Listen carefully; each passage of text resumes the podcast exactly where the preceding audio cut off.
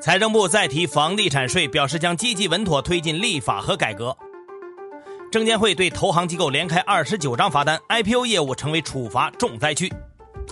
纽交所暂停蛋壳公寓交易，开启除牌程序。财新 Morning Call 唤醒你的资讯早餐，今天是四月八号，星期四。各位听友早，我是张红，欢迎收听今天的节目。先来听昨夜今晨的头版大事件。昨天，国务院总理李克强主持召开了国务院常务会议，会议指出，要持续推进网络提速降费，实施更多惠企利民优惠，确定建立健全职工基本医保门诊共计保障机制的措施，拓宽个人账户资金使用范围，减轻群众医疗负担。昨天在国新办发布会上，财政部再次提到了房地产税，表示将按照“十四五”规划纲要要求，积极稳妥推进房地产税的立法和改革。有多位研究者对我们记者分析说，“十四五”规划纲要里提到的逐步提高直接税比重，实际上就是指房地产税。因为企业所得税已经不能再提高了，所以无论是提高直接税比重、健全地方税体系，还是财政政策要在调节收入分配上更有作为，都要求房地产税必须出台。目前，房地产税法还。没有提交全国人大审议，我们的听友也对房房地产税表达了自己的看法。听友比尔说，二零一零年的时候说的还是房产税，那会儿呢说的就是积极稳妥。听友凉水说，积极稳妥的意思应该说是不影响经济，所以要看经济的大环境和房地产去杠杆的进程，这会是个过程。他一般会看银行对房地产抵押贷款的态度，如果哪天不积极了，估计也就差不多了。说到房地产呢，上海市监管部门昨天公布了关于经营贷违规流入楼市的阶段性调查结果。截至目前，已经发现了一百二十三笔，共计三点三九亿贷款资金违规进入楼市。同时呢，还发现了部分银行的首套房认定不准确、数据填报不规范，以及外部助贷机构违规问题突出等情况。前天下午，深圳市发布了住房公积金管理条例的征求意见稿，其中表露出深圳现有的住房公积金制度难以满足灵活就业人员的需求，所以打算引入灵活就业人员个人自愿缴存机制，也就是可以自行缴存住房公积金，省去代理公司代缴的服务费用。目前，上海、广州等多个城市已经引入了自愿缴存机制。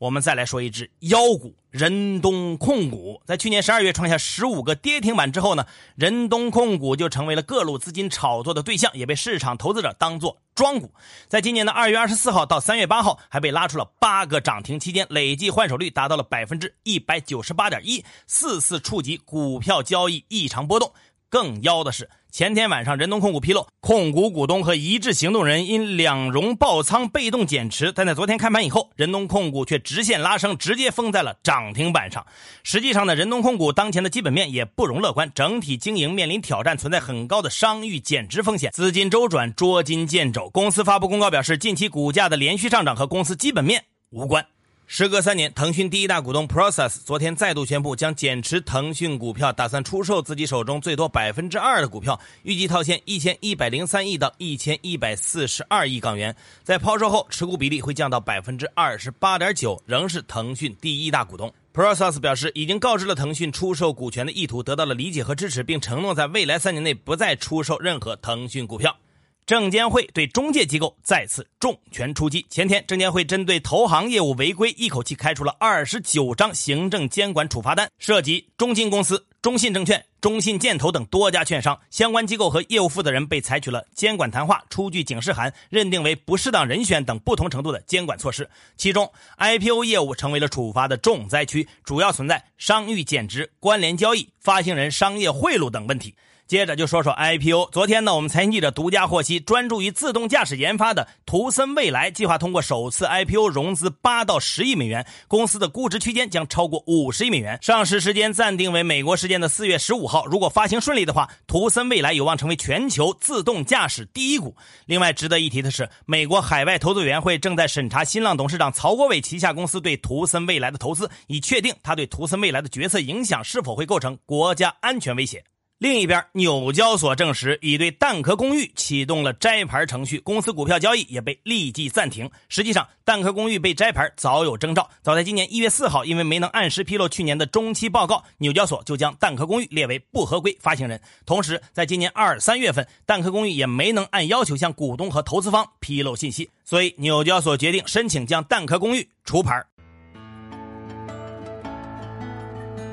好，接下来关注今天的财新说。拜登经济刺激法案是否会引发通货膨胀？九方金融研究所首席经济学家肖立胜等研究人员分析，本轮法案是美国第一次在超低利率环境下实施大规模财政刺激，短期内对通胀会有显著的推动作用，例如扩张消费需求、提高通胀预期和激活货币政策的扩张效应等。但中长期的结构性因素依然压制通胀的长期上涨空间。一方面，技术进步、全球化、劳动力市场变化、不平等加剧等会抑制趋势性通胀；另一方面，贸易开放、市场集中度的提升、机器人的广泛使用以及生产网络化等因素会弱化通胀和实体经济之间的关系。他们指出，美国经济复苏情况、通胀是否在央行控制范围和产业链本土化倾向是可能引发持续通胀的超预期因素。那么，美国的强刺激之下，全球经济能同步复苏吗？野村证券中国首席经济学家陆挺认为，首先，在新冠疫情和疫苗接种方面，全球疫情反弹明显，各国各地区疫情防控效果差异较大，疫苗的接种和覆盖速度不一。其次，在货币和财政政策方面，美国的强刺激政策可能会使经济短期内一枝独秀，拉动别国经济；但其过度松弛的财政政策会导致全球大宗商品价格快速上涨，美国国债利率上升，因而也会牵累他国，使一些新兴市场国家被迫加息，各国政策分道而行。他指出，目前防疫依然任重道远，全球经济很难做到同步复苏。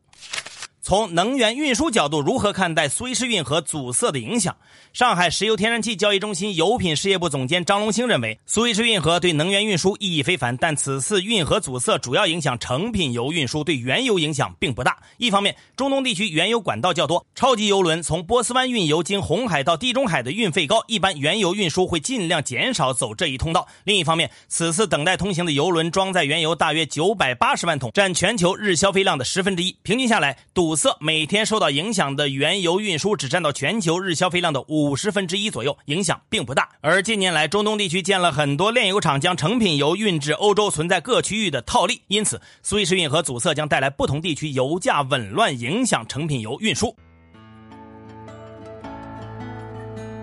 更多专家观点，请收听财新 FM。你可以通过财新 App 右上角的小耳机找到我们。接下来是一线短消息，看看今天有哪些重要资讯不容错过。农业农村部部署全国农村厕所革命问题摸排整改工作，将在全国范围内对2013年以来各级财政支持改造的农厕进行拉网式排查。工信部发布管理指南，智能网联汽车将实施准入管理，相关政策支持力度将有所提升。工信部近日印发通知，要求市老板界面单独的市老板 App 中严禁出现广告内容及插件，也不能随机出现广告弹窗。财政部、海关总署等三部门联合发布通知，对抗艾滋病病毒药物免征进口关税和进口环节增值税到二零三零年十二月三十一号。银保监会向各保险机构下发意见征求，要求从普惠、养老、健康和区域保险等多领域丰富人身保险产品供给。国家外汇管理局数据显示，截至上月末，中国外汇储备规模为三万一千七百亿美元，较二月末规模有所下降。全国政法队伍教育整顿全面铺开，目前十六个中央督导组均已进驻对应省份开展督导。湖南省纪委监委官网发布消息，湖南轨道集团党委书记、董事长王五亮涉嫌严重违纪违法，正在接受审查调查。内蒙古通报巴图孟河纸面服刑案调查结果，已认定八十四名责任人，其中厅级干部八人。全国二十七个省会城市近日揭晓去年经济年报，其中有十一个城市 GDP 突破万亿大关，较上一年度增加四个。北京市就氢能产业发展实施方案征求意见，计划到二零二三年产业规模目标突破五百亿。北京市住建委昨天发布通知，明确禁止房地产开发企业违规收取契税和住房专项维修资金。京东全球售与 Visa 签署全面合作协议，拟推出海外用户一键绑卡业务。哈罗出行昨天发布三款智能两轮电动车，正式投身两轮电动车制造领域。众泰汽车澄清重组方，市场传言的特斯拉、小米、蔚来、宝能均不属实。天津市方舟实验中学和颐和中学两所民办中学近日公示已终止办学招生，教师编制规范可能是其停办主因。四川广汉三星堆遗址新发现六座祭祀坑后，多个与三星堆相关的商标遭抢注。目前，三星堆博物馆已向商标管理部门提出异议。昨天，安徽定远一热电厂发生闪爆事故，六名作业人员不幸遇难。因车载定位系统掉线被扣车罚款，河北一卡车司机服毒自杀。目前，河北唐山已成立联合调查组开展全面调查。当地时间七号，香港大学医学院教授管毅和裴伟士因甲流及 SARS 防控贡献，共同获得2021年度盖尔德纳全球卫生奖。国务院联防联控机制发布通知，在内地工作和生活的港澳同胞可凭港澳居民居住证或内地医保参保凭证免费接种疫苗。美国麦凯恩号导弹驱逐舰昨天穿航台湾海峡，中国人民解放军东部战区全程对其进行跟踪监视。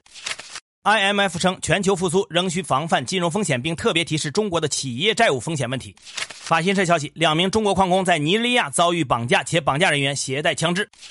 昨天，美国、伊朗就重返核协议展开间接对话，双方称协商具有建设性，但对于重返伊核协议的条件仍存在重大立场分歧。据共同社报道，因新冠病毒感染人数激增，日本大阪将取消奥运火炬传递活动。接下来是国际资本市场，美联储重申宽松立场，美股三大股指涨跌不一，道指涨百分之零点零五，报收于三万三千四百四十六点二六点；纳指跌百分之零点零七，标普外指数涨百分之零点一五，创收盘历史新高。热门中概股普遍下跌，第九城市跌百分之十四点九二，理想汽车跌百分之十二点九三，海川证券跌百分之十二点七，优信跌百分之八点九二，联代科技再度暴涨百分之一百一十点六九，恒一电子涨百分之四十四点二六。再来看今天的财新理财日历，随着外围市场走暖，港股对美债走势逐步脱敏，多家新经济公司上市，港股近期开启反弹。截至昨天，港股恒生指数年内累计上涨百分之五点三，A 股创业板指年内累计跌幅超过百分之五。最后仍然是我们的互动时间，今天我们的话题是财政部再提房地产税积极稳妥推进。各位听友，你觉得房地产税离全面推行还有多远呢？将对房价产生什么影响呢？欢迎关注财新视听的公众号，找到今天的节目推文，在下方评论你的观点。好，以上消息来自于我们财新网，还有新华社。各位安心上班，好好挣钱吧，挣得多了才能多交税。明天财新 Morning Call 依然准时上线，唤醒你的资讯早餐。